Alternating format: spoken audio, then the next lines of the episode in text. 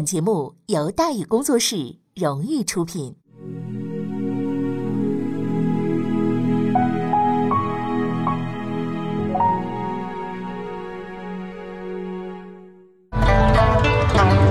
说书唱戏劝人方，三条大道走中央，善恶到头终有报，人间正道是沧桑。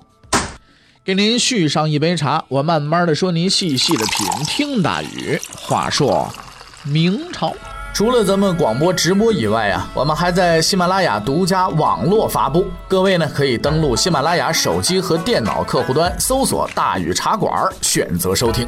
上期节目咱们说到哪儿啊？咱们说到手起刀落，张居正手握大权，开始改革。说书人讲说心法。咱们说这个。啊，之前咱们讲到哪儿啊？讲到张居正啊，呃，认识到了现在明朝的这个整个啊，呃，政治呢出现了一些问题，国家国家吃亏，百姓百姓受苦，全便宜了中间那帮龟孙子了。于是张居正呢决定啊，要改变这一局面，吸取地方经验，推出了这个一条鞭法。哎，这就是我们讲述的重点。一条鞭法的内容有很多，嗯，但是呢，最主要的是颁布统一规定。全国税收由实物税，就是你交米、交面、交柴火啊，这个实物税变成了货币税。明白点说，就是以后咱不收东西了，统一改收什么收钱。哎，朋友说了，这有什么什么奇怪的吗？哎，这是一个看上去很简单的命令，但是却有着绝不简单的历史意义。因为从此以后啊，你甭管是田赋也好，徭役也好。还是什么人头税也好，都有了统一标准了。哎，不是当官的说了算了。什么林间提壶啊，你交的米哗倒满了，光踹一脚掉去一些，那不算你的了，是不是？这不是当官的说了算的了，交上来都是真金白银，有就是有，没有就是没有，啊，不再任由官员忽悠了，是吧？当然了，那根据这个官员避贪的定律呢，张居正呢也给这些避贪的官员留了点儿后路，因为各种物品，比方说粮食啊、水果啊、药材了、丝绸了，都照规定啊折算成银两上缴。而折算比率呢，虽然是朝廷掌握的，但是地方上自然也有特殊情况啊，你家银子跟我家银子成色不一样，适当照顾照顾，从中呢可以捞一笔，似乎也是很正常的。于是呢，皆大欢喜了。朝廷这边拿到的是白花花的银子，老百姓呢也不用听凭官员们糊弄他了，贪也好，抢也好，说好了宰一刀就宰一刀啊！哎，至少日子好过点了。那官员们呢，好处少了，但是呢，也没说就官不聊生，也过得不错。哎，就这么着吧。所以事实证明，越复杂的政策，空子就越多，哎，就越难以执行。王安石就大体如此。一条鞭法虽然看似简单，却是最高智慧的绝境。正如那句老话说：“说把复杂的问题搞简单了，那叫能耐。”张居正和他的一条鞭法就此名留青史，并且长期使用。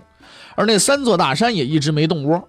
雍正的时候实行这个摊丁入亩，把人头税呀归入田赋，这才算是呢三化为二。啊，实际上没减，就是换个说法。啊，徭役这玩意儿，直到解放之后呢，才正式废除。啊，历史悠久的呀，呃，这个最为悠久的这个田赋呢，就是农业税啊，也是呃，大概十来年前正式呢得以停征的。哎，这是个实在话哈，这个这个田税已经，农业税已经停征了，这是，这是真的是是个好事啊，这是个实在话。张居正干的第二件事情啊，第一件事情就是一条鞭法啊，第二件事情呢，由一封信引起的，什么事儿呢？万历元年，张居正上书皇帝。当然了，上书皇皇帝能看懂什么呀？就是上书给他自己。在这封自己给自己的信当中呢，他写了这么一句话，叫“月有考，岁有吉，是生必终时，事可则成。”一个历史上鼎鼎大名的政策就此诞生，而它的名字就是此句的头尾两字——考成。哎，这就是张居正改革的第二大举措——考成法。如果你不知道考成法，那太正常了；但如果你没有被考成法整过，那就不正常了。哈哈，因为从某种意义上来说，这个考成法大概相当于咱们今天的考勤制度。张居正搞出了一整套制度，但他很清楚，制度这玩意儿永远都是次要的。为什么说是次要？因为执行才是主要的。你光弄一堆法律法规条文放在那儿，束之高阁不用，那没有用，对不对？那是白搭。你研究半天，你研究的再透彻也白搭。主要还是看执行，指望着自己手底下这群啊，呃，懒了那么多年的懒汉，突然良心发作，辛勤工作，那玩意儿叫天方夜谭。所以经过反复思索，张大学士想出了个绝妙的办法。张居正的办法是什么？就是记账。哎，好记性不如烂笔头。比如说一个知府啊，每年年初就要把要完成的工作呢一一列明。哎，这叫年初这个呃所谓的这个工作计划啊，一一列明，抄录成册，自己呢留上一份张居正那儿呢给一份到了年底两份往一块一对，哎，看看你今年哪些事儿做了，哪些事儿没做呀？啊，发现哪件事情没做。那就恭喜你了，收拾东西准备上县城去吧。如果你到县城还这么干，对你的处分也依然如此，直到呢捆被子滚蛋为止。这个法令适用范围近似于无穷大，从中央六部到边远山区，如不照办，一概呢是照章处理。按照以往的规律，新官上任三把火，雄心勃勃一回，烧完了之后该干嘛干嘛，柴火烧没了吗？是不是？所有这些官员们也不在意，哎呀，咬咬牙挺一挺就过去了嘛，不就是一年两年的事情吗？可是他们把牙咬碎了，也没等到完事的那一天，是吧？就跟现在似的，是吧？哎呀，咬咬牙，我们挺过去，这到时候我们再贪啊。大老虎一个接一个的倒，是吧？也没有完事的那一天。张居正这次那是动真格的了，真格到了有点恶心人的地步了。比如说万历三年，有人反映这个赋税啊实在是太难收了。你说收十万就十万，那遇到欠收，你让我上哪儿去给你讨银子去？哎，事实证明张居正啊还是很民主的，很快呢就颁布规定啊，说行，从今以后地方赋税只要收到一定数量，就算没收全也可以不处分。哈哈哈！但是指标下来了，大伙儿都高兴不起来，因为这个一定数量是多少呢？九成。我一百两银子，你给我收到九十就行了，明摆着不是算着玩吗？我能收到九成，我我还差那一成啊，我那用叫苦吗？然而张先生用行动告诉大家，收不收得到是你的事，处不处分你是我的事，我不看你过程，我只看这个结果。第一个当火锅底料的是山东的一群难兄难弟儿，嗯，运气实在不好，死收活收就是没收全。更可笑的是，其中有位仁兄啊，税收收到了八成八，还是被咔嚓一刀全部集体降级。朋友说，咔嚓一刀不是剁了吗？没没没没没有，没那么狠啊，降级了，降级处分。啊，原来你是市长，咵上县里当县长去吧。于是从此以后呢，官员们一改往日的作风，开始认真干活了，兢兢业业的，就求着年底啊弄个考核及格，那就菩萨保佑了。工作效率呢也大幅度提高了。啊，当然了，考成法能够实施，还得靠张居正。啊，要知道这位兄弟当年也是一路混过来的，朝廷里边那些个歪门子邪道子，呃，贪污的伎俩啊，他的清清楚楚。哎，想当初他揽人家捞钱的时候，下边这帮小年轻还啃烧饼呢。如今最滑的老滑头当权了，谁敢跟他玩玩玩花样啊？对不对？所以这就是考成法的主要内容，但是不是全部内容啊？因为事实上张居正是相当狡猾的，在那封信中他偷偷夹杂了一句极为重要的话，以实现他的个人目的。这句话很不起眼儿，却是他死后被人清算的真正原因。这个事儿咱们先按下不表，埋一条线儿，咱们到后边再说。为什么这这样说呢？因为光荣事迹咱们还没说完呢。在张居正的严厉督促之下呢，官员们勤勤恳恳努力工作，国家财政收入啊也不断的上升。自正德以来走下坡路的明朝呢，哎，又开始呢走上坡路了。内政蒸蒸日上的同时呢。明军的实力啊，也得到了进一步的加强。哎，因为几位猛人的存在，那戚继光当然就是头把交椅了嘛，对不对？虽说他只是个总兵，职务比谭纶呢，比王崇古要低，但是大伙心里都清楚，这人后台太硬了。哪怕是兵部尚书，每次啊到这个冀州视察的时候，对戚总兵总是客客气气的啊。而事实也是这样，张居正对戚继光呢实在是好过头了。哎，下属不听话了，换。副手也不听话了，换；你上司也不听话，上司不听话，换换换上司。这么一搞，这戚继光可就成了个刺儿头了，无人敢碰了。大伙儿都对他尊敬有加。哎呀，你说的对，你说的对，什么事情都是他说的对。偏偏这位戚大哥呢，还特别会来事儿。每次京城有领导来参观了，都得亲自作陪，请吃请喝请娱乐，完事了还送土特产啊！据说都是拿车往回拉啊！你就这么猛的人啊，谁敢惹，是吧？在戚继光之前十七年间，冀州总兵换了十个人，平均任期一点七年。没办法，这鬼地方天天有蒙古人来转悠，守这里不是被打跑了，就被打死了。运气好的被抓回去追究责任，实在没法待。但是戚继光不一样，他到这之后就打了几小仗，之后呢一直镇守边界十六年，竟然就没人敢来。究其原因呢，还是他守的太好了。刚到边界不久，大力推广修建烽火台，把城墙又连成一片啊，形成了稳固的防御体系。此外呢，他还大力的发展火器，基本上人手一杆枪啊。原先在浙江打日本的那个啊，这些个还有包括那个沿海的那些个倭寇的那那些个阵型啦，啊什么什么这个武器啦，是吧？还用个鸳鸯阵，现在干脆也不搭理人了。蒙古骑兵每次来，没等挨着城墙呢，叮了咣了一顿乱枪，那么一扫射啊，等你在城外跑累了，再派兵出去，他痛打落水狗，就这么个折腾法，蒙古人实在受不了了。长此以往，大伙儿呢就都不来了啊。这一段咱不沾行吗？由于戚继光这边密不透风，蒙古部落就跑到辽东去混饭吃，希望能有条生路。可惜了，镇守辽东的大名鼎鼎李成梁，这位李总兵，那号啊，当时的第一号横人。哎，他所管辖那个地方也不修城墙，是也不搞火器，防务看似啊十分的松懈。所以很多蒙古人一听，怎么着没有城墙，怎么着还没有枪，那太好了。哎呀，这就是我们天然的这个啊牧场啊，我们抢一把啊！可是事实告诉他们，李总兵不起墙头，但是那墙头砌墙头用的砖都收起来了，擅长扔砖头，是吧？他为什么不守啊？因为李总兵喜欢进攻，别人都怕骑兵，李成梁不怕，因为他是当时明朝最为优秀的骑兵将领，手底下有一支精锐的骑兵。人称叫辽东铁骑，这支部队那个战斗力那个强，在他镇守期间出战三十余次，战无不胜，攻无不克，经常追着蒙古人到处的跑，让敌人是闻风丧胆。而是后来天下第一强军关宁铁骑的前身啊。当然了，这位兄台因为打仗太多，杀人太狠，有点混啊，还惹了个大祸。当然这都是后来的事情，到时候咱们再说啊。在这儿咱们按下不表。冀州和辽东有这俩人守着，宣大那边呢也不打了。为什么不打？大伙忙着做生意呢，啥啥有功夫打仗？赚钱是第一位的，对不对？于是困扰了明朝几百年的边界问题，哎，终于得到了缓解了。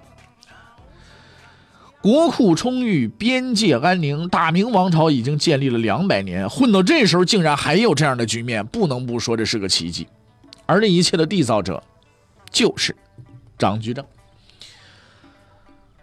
那么，在国家陷入深重危机、财政入不敷出、流民四处闹事、政治腐败不堪的情况之下，张居正以他深不可测的心计、阴险无比之手段夺取了最高领导权，并发挥其不世出之奇才，创造性的进行了伟大的政治运动——和稀泥。哈哈，在尽量不得罪人的情况下呢，把事儿都给办了，为明朝迎来了新的生机，无愧于最杰出的政治家的称号，堪称国之栋梁、民之骄傲啊！好了。上面呢，咱们好话说完了，啊，接下来咱们再说点坏话了。张居正这人呢，你说他是老实人呢，真是见了鬼了。老实人怎么能做到这个位置？他又不是李春芳，对吧？你说他是个好人，说实在的啊，也不怎么靠谱。毕竟他也干了很多啊，可能传统观念里好人干不出的事情。确切的说，他是个猛人。关于这一点呢，王世贞同志是很有感慨的。在嘉靖万历年间呢，第一才子的名头牢牢地挂在这个王世贞的脖子上，连徐渭都比不上他，因为他不但是著名的文学家，还是戏剧家、诗人、画家、文艺评论家、史学评论家，哎呀，极其有名。有名到他头天晚上喝醉了，说谁谁谁不错，是个牛人第二天晚上，不管这人是真牛假牛，反正是立马这人就就就就变名人了。明史说的叫书过目，终身不忘，你看这本事啊，这这特异功能，这不是吹出来的啊。但问题在于，这位名人呢，虽然身负大才，写了不少东西，可是这辈子也就干了两件事第一件事就是骂严嵩，第二件就是骂张居正。骂严嵩已经说过了啊，那是个人恩怨；骂张居正那不一样了。在这件事情上，王世贞投入了很大的精力，说张居正你贪污受贿，你还玩女人，有严重的经济问题和生活作风问题。既然受贿呢，有人行贿吧？为了证明这一点。他连传统正面形正面形象啊，民族大英雄戚继光也不放过，把他一把拉下水。戚继光，我告诉你就这人啊，不地道，送了好几个娘们给张居正，搞得后来许多这个主旋律作家十分难堪啊，对此通通无视，是吧？他这个骂法也很特别，不是几天的事儿，一骂就是若干月、若干年的骂，骂的实在太频繁、太上瘾了。哎呀，那骂到最后呢，就不愿意听他骂了。其实，在明代，朝廷官员捞点钱，这是普遍事情。工资太低嘛，对不对？你要说是说是高薪养廉，那么所谓的你要是工资高，你再谈，你这说不过去了，对吧？工资太低了，那么中国人又爱讲个排场，是不是啊？上面来个领导舞的什么，你得接待呀，对不对？你接待就得花钱呀，他钱钱从哪儿来？就是，哈，就来点嘛，对不对？灰灰色地带，对不对？不捞钱怎么活得下去？至于女人问题，那真有点恶搞了。哎，王世贞，你老婆也不少啊，是不是？不过话说回来啊，王世贞被后世称为历史学家，还是比较客观公正的啊。虽说这人呢都是有点乱喷哈，但是大致情况呢还是比较靠谱的，就是喷的也喷的都在点儿上。之所以这么恨张居正，就是因为张居正太猛了，而他这一辈子最恨的飞扬跋扈的人啊。可是他是个文人，张居正是个猛人，也只能是有心杀贼，是无力回天的。因为猛人可以整人，文人却只能是骂人。哎，那么接下来我们就介绍一下猛人张居正的主要事迹。你听完以后，你能发现，嚯，这个张居正这个猛人这个称呼真可谓是名不虚传。张猛人第一大特点干什么？痛打落水狗。在这一点上，他和他那个老师徐阶有一拼。一旦动手，打残是不行的，打死是不够的，要打到对手做鬼了都不敢来找你，这才叫高手啊！扒皮抽筋，挫骨扬灰，刨坟掘墓，是吧？徐阶是这么对付严嵩的，张居正也是这么对付高拱的。自打被张居正赶回家了，高拱是心如死灰，在河南老家埋头做学问。但是让他想不到的是，几百里外京城一场足以让他人头落地的阴谋即将上演。万历元年正月二十日晨，大雾。十岁的万历皇帝起得很早，坐上了一顶小轿子，准备去找曹。在浓雾之中，接近了那个遭遇地点——乾清门。就在穿过大门之时，侍卫们忽然发现形迹可疑的人，当即上前围住，并将此人送往侍卫部门呢去处理。这一切发生的太突然了，在这片灰蒙蒙的迷雾当中啊，忽然开始的又忽然结束的，加上那位被捕的兄弟也没反抗，所以啊，并没有引起太多的注意。而皇帝呢还比较小啊，想要记住他呢也挺难。在这片神秘的雾中啊，事情似乎就这么过去了。可是事实证明。这只不过是那个致命阴谋的开始。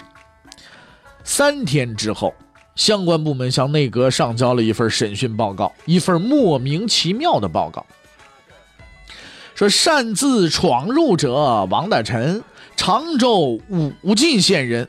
哎，这个人了不得，是不是？常州武进县人啊。身带刀剑一把，何时入宫不详？如何入宫不详？入宫目的不详，其余待查。说一下，这位不速之客不是大臣，姓王，名叫大臣。哎，你就取这个名也算是个惹事儿的。张居正一看就火了啊！这人谁？钢铁侠啊？你们问了三天，就问这么一结果出来？蜘蛛人。然而转瞬之间，他突然意识到，哎。机会来了，千载难逢的好机会！一丝笑容在他的嘴角绽放，很好，就这么办。一天之后，王大臣被送到了新的审讯机关，张居正也不再担心问不出口供来了，因为在这个地方，据说只有死人才不开口。哪儿啊？东厂嘛。据某些史料记载，东厂的酷刑多达三十来种。可以每天试验一种一个月不重样的，有如此创意，着实不易呀。但是张居正的最终目的并不是让他开口说真话，他要的就是一句台词儿而已。然而王大臣同志啊，似乎很不识相，东厂的朋友用刑具和他热烈交谈一阵之后，说出自己的来历。很不巧，恰恰呢，呃，是张居正最不想听到的。哈哈，王大臣说：“我呀，我我是逃兵，我是从戚继光那里跑出来的。你个来头不小吧？那这下子头可大了。”这位大兵哥竟然还是戚继光手底下人，带着刀进宫，还跑到皇帝身边了，那必定有阴谋啊！必定要追究到底啊！既然有了线索，查吧，顺藤摸瓜，或，查社会关系，查后台背景，先查当兵的，再查戚继光，最后一查，小子，你想玩我是吧？没关系，反正人归东厂管，东厂归冯保管，既然能让他开口，就必定能让他背背台词儿。于是，在一阵紧张工作之后，王大臣又说了一遍自己的新供词啊，我我是来行刺皇帝的，指使我的人是高阁老的家人。嗨，张居正开心了，这才是最理想的供词嘛！哎，冯保也乐了，张居正也乐了，看着眼前低头求饶的王大臣，俩人相信高拱这回是完蛋了。那么高拱这次究竟是完蛋没有呢？欲知后事如何，且听下回分解。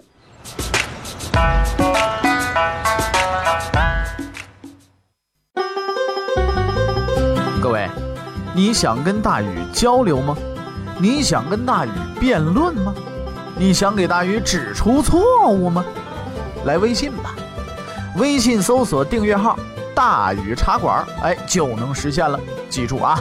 宇是宇宙的宇。